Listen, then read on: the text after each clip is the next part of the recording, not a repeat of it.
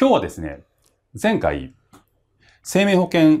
業界に置かれる状況といいますか、なかなか逆風のような状況を私が想像しまして、石野さんにその状況を説明していただいたわけですけれども、そんなところをですね、切り開くのに、やはり相続分野がいいというお話をしていただきました。今日はその、なぜ生命保険セールスパーソンが相続分野で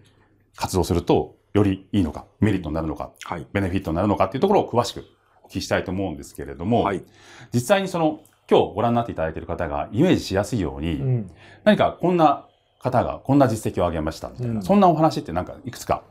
お伺いしてもよろしいですか。ね、ここのところ特に、えー、今年になってから、まあコロナの状況がちょっと収まってきたなという話もありますし、えー、この前、えー、河合さん言っていただいたかと思いますけども、段階世代の方々がもう後期高齢者の年齢になって、今まではどうしようかなって思ってた方々が、逆にもう75を過ぎてくると、相続のことを真剣にも待ったなしで考えないといけない。そこに来て税制改正で相続税と贈与税の一体化、あこれが税制が変わりました。生前贈与があ3年、えー、相続開始から3年の持ち戻しだったのが7年になります。どうしたらいいの？っていう声がかかってくるような流れになっているという話を含めてですね、一気にもう展開が、今まで冬の時代だったのが春の展開というか、そんな流れになってきてるなというふうに思うんですけども、具体的な事例で言うとですね、まずは例えば、うちの協会のメンバー、ば、あいろんなところでセミナーを開催してますけども、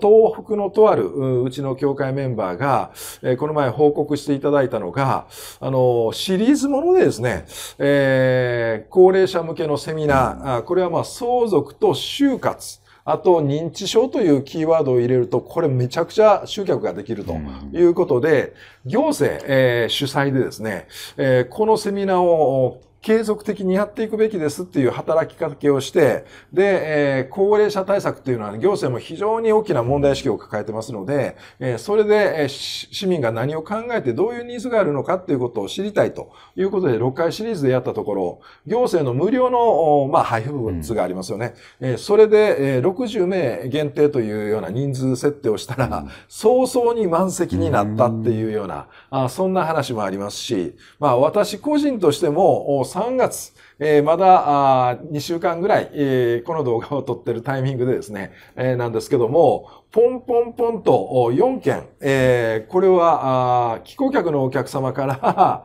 あ相続の相談をしたいんだけどもっていうような案内が来たのと、あとホームページ、うちのホームページはそんなに大々的に検索エンジンかけてみたいなことやってないんですけども、ポンポンと2件、えー、具体的に、えー、相続、並びに経営者の方、事業承継も含めた相談をしたいと。うん、いきなり、こういう相談事が増えてきてるっていうのは間違いのない、まあ、あの、世の中の流れが相続に向いてきてるよっていう話ですし、えー、実際、ご契約の案件でも、私この前、えー、相続の、まさしく段階世代の経営者の方だったですけども、相続のコンサルをさせていただいて、えー、一時払いで数千万、えー、これは、あ遺留分対策のものですね。えー、追加追加、最後のまた追加みたいな形で、えー、最後の遺言書を書く段階でのところで、えー、生命保険が必要だねっていう話も出てきてる。あと、まあ、えー、卑近な例で言ったら、あ河合さんが不動産の業界の方ですけども、関西のね、えー、とあるエリアで、えー、相続が今すごくヒットしてますよということで、不動産業者の方々に向けた相続セミナー、今はこれからは相続ですよっていうようなセミナーを案内したところ、100名限定だったのが、はい、100名以上の業者さんが集まることになりましたね。もう100名以上の、100件以上の業者さんが、まあこれも満席というような状況になっていると。だからもう今一気展開でいろんな広がりが出てきてるよねと。えー、保険の契約をいただいているという報告もいろんな形で受けてますし、えー、生前贈与も、まあ、これはまた後ほどのテーマになるかもわからないですけども、相続税と贈与税の一体化、えー、流れ的には、贈与がこれからやりにくくなるんじゃないですかっていうふうなあニュアンスがこの2年間ずっと出てましたけども、むしろこれが追い風になるなという確信を持ってますんでね。うん、まあ、あの、後ほど必要であれば、そのあたりお話をさせていただきますけど、はい、かなり盛り上がっております。はい、ありがとうございます。私ね、保険はそれほど詳しくないんですけれども、保険のセールスパーソンにはなんか優績者のレなんか制度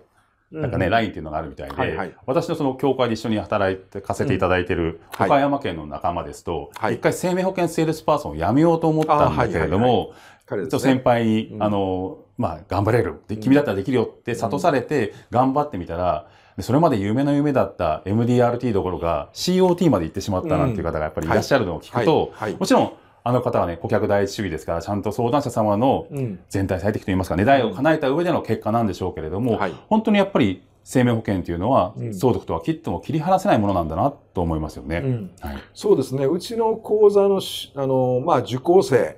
えー実はもう、行き詰まって保険業界を、に足を洗おうっていう声、えーこれ、福岡のお人も、おそういう人がいて、えーその人がもう最後の望みを託して、これからはもう相続、もうこれでやるしかないかなっていうふうにえー思っていただいた。彼も一気展開で今、あの、もう、お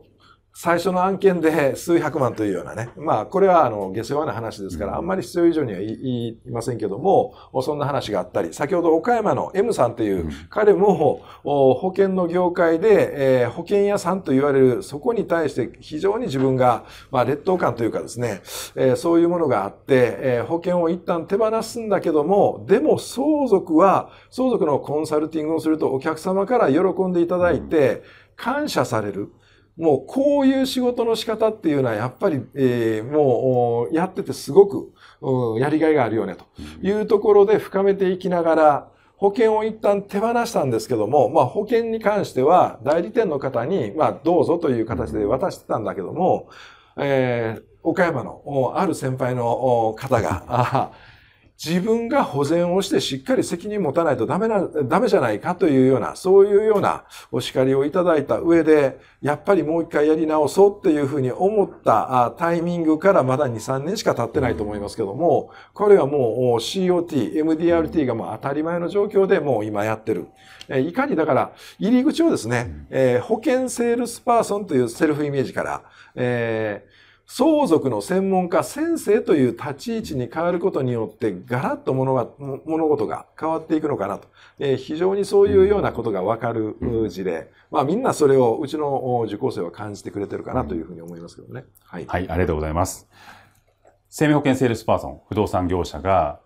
やはりそういった相続に関わると、やはり成績につながるというのはわかるんですけれども、うんとは言っても、やはり、その相続のお客さんを、つまり新しい新規新規のお客さんを捕まえに行くってなると、それはそれで大変なのかなと思っているんですけれども、はいその中で先ほどちょっとヒントになるのかな、うん吉野さんが既顧客っておっしゃっていただいたんですけれどもそのあたりが何か関係してくるんですかね？そうですね。もうあの、既顧客のお客様はもうまさしく相続マーケットにおける宝の山うんになりますよね。えー今まで、えー長い信頼関係を培ってきた既顧客のお客様、えーそのお客様が40代から50代、場合によっては60代に差し掛かってくると、ご自身の相続を考える世代になってるでしょうし、えー30代、40代からお付き合いしてるよ、今は40代、50代になってるお客様の親世代がまさしく段階世代と。うん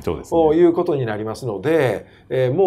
お今あすぐにでも相続の対策どうしたらいいのかっていう子供の立ち位置で、えー親の相続のことを考え出す親もその気になってきたということで案件がどんどんおまああ出てくる。ただ、相続に関して、えーコンサルティングのノウハウがない方に関しては、これどういうふうにやったらいいのっていうことで、多くの場合、非課税枠であったり、ちょっとした孫への贈与プランぐらいのお形の保険をまず売ることから始める。うんそこのスタンスを変えて、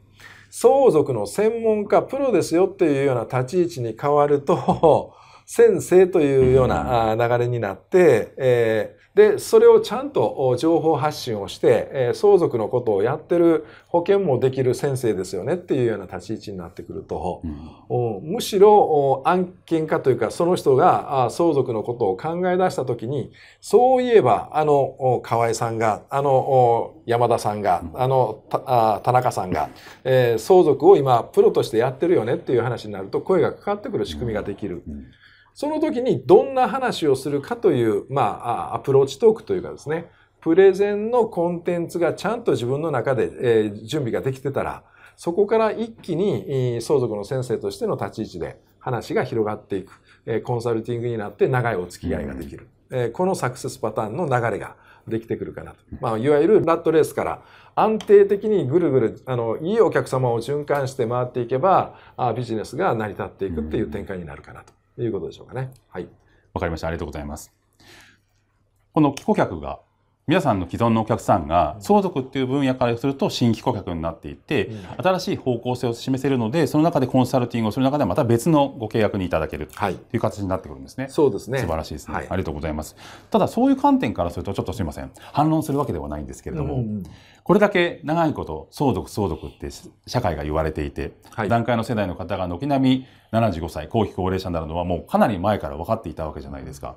ということはライバルが多そうな気もするんですけれども、はい。はい、その辺はどうなんですか、ね、これは確信を持ってお伝えさせていただくとですね、相続のコンサルティングを長尺でというか、うん、しっかり入り口から出口まで含めて、えー、長期スパンでコンサルティングというか、えー、寄り添っていく。我々は相続資産ナビゲーターという表現をもう講座講座の中でさせていただいてますけども、まさしく人生の寄り添い人としてのナビゲーター役をやるようなスタンスでコンサルをする人は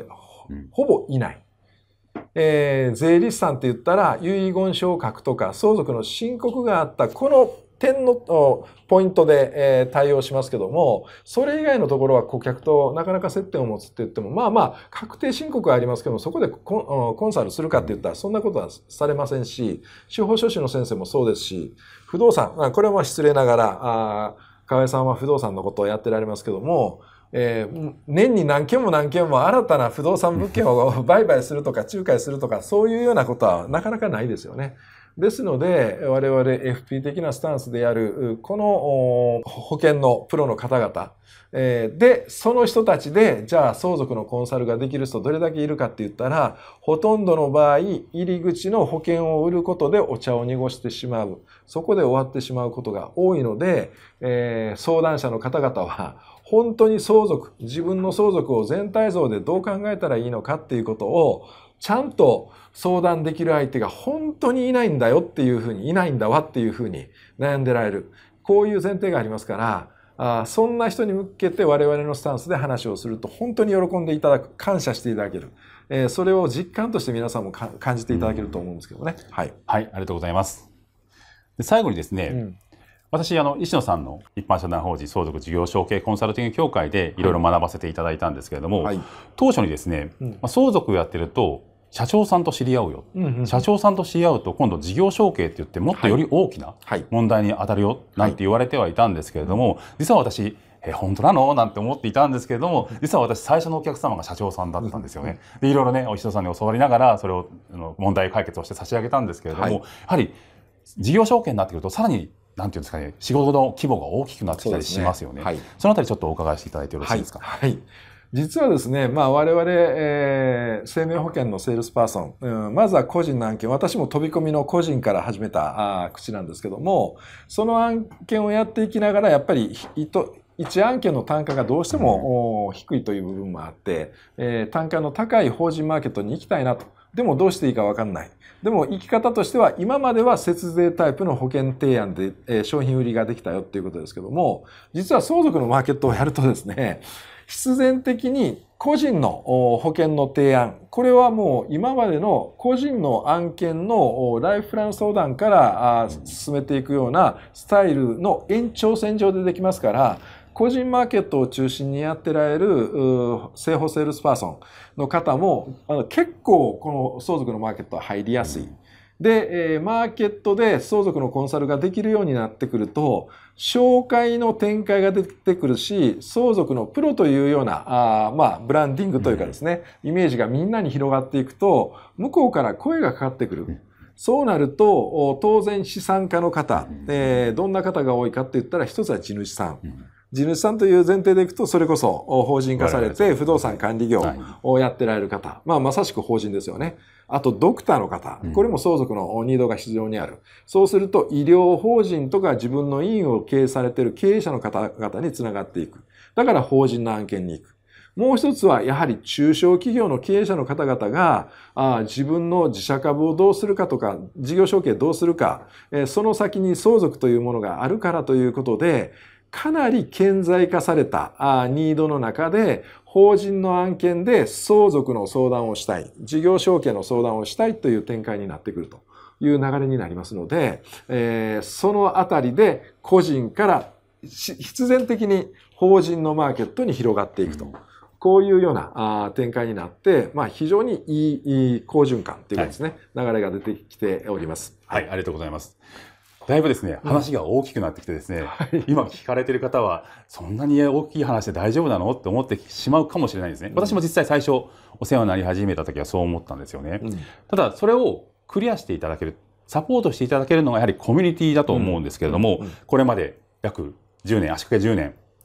にわたって石野さんが築かれてきたそのコミュニティ。もう一度詳しくご説明いただいてよろしいですかね。実はまあ相続資産ナビゲーター養成講座。あ今回、えー、そのご案内もさせていただくことになりますけども、えー、それがあ今からあ10年約10年近く前にですね。始め、えー、させていただいてで、その講座が終わった段階で僕はもう講座の講師と受講生という関係じゃなくって一緒にこの相続マーケット相続に困ってられる方が世の中に本当にいっぱいおられて、感謝してくれるというところを僕が本当に感じているので、その感覚を一緒にみんなで味わおうよっていう話で継続勉強会をやり出した。それで毎月勉強会をやっていって、皆さんの具体的な案件の、まあ、勉勉強、深掘り、えどういうところでどういうようなことが起こるのか、キャッシュポイントでどういう保険が売れるのか、えアプローチのところのマーケティングはどうしたらいいのか、とかですね、そのノウハウがどんどん溜まっていきながら、あ生保セールスパーソン以外の修行の先生、不動産のプロに広がっていき、で、そのメンバーが同志的な、まあ、ここは結構大きいと思うんですよね。えー、全国の相続事業承継に困ってられる方に対して、えー、最適なコンサルティングで問題解決ができる集団というか、全国のメンバー。